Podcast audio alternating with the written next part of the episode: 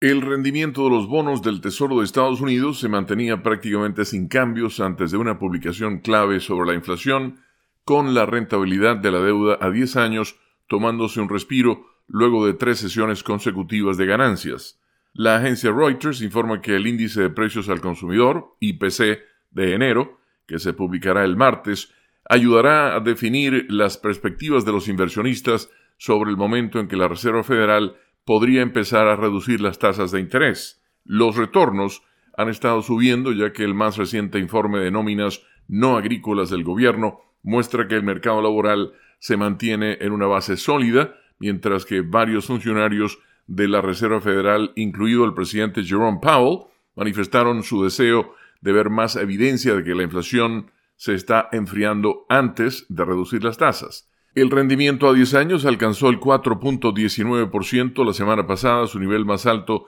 desde el 24 de enero, mientras que la tasa a dos años tocó su máximo en casi dos meses al 4.49%. Empezamos el año por debajo del 4%, que es un poco exagerado, y ahora diría que hemos vuelto más o menos a su valor razonable. Estamos situando el valor razonable del bono a 10 años entre 4% y 4,5%, dijo Jack Evelyn, director de inversiones de Crescent Capital en Chicago. Todo girará entonces en torno al informe de inflación, que es obviamente un indicador clave. Los mercados han descartado en gran medida una baja de tasas en la reunión de marzo del Banco Central, con una probabilidad de solo el 15,5% de una reducción de al menos 25 puntos básicos frente a casi el 77% hace un mes, según la herramienta FedWatch de la compañía de servicios financieros CME. Una parte muy vigilada de la curva de rendimientos que mide la diferencia entre las tasas a 2 y 10 años,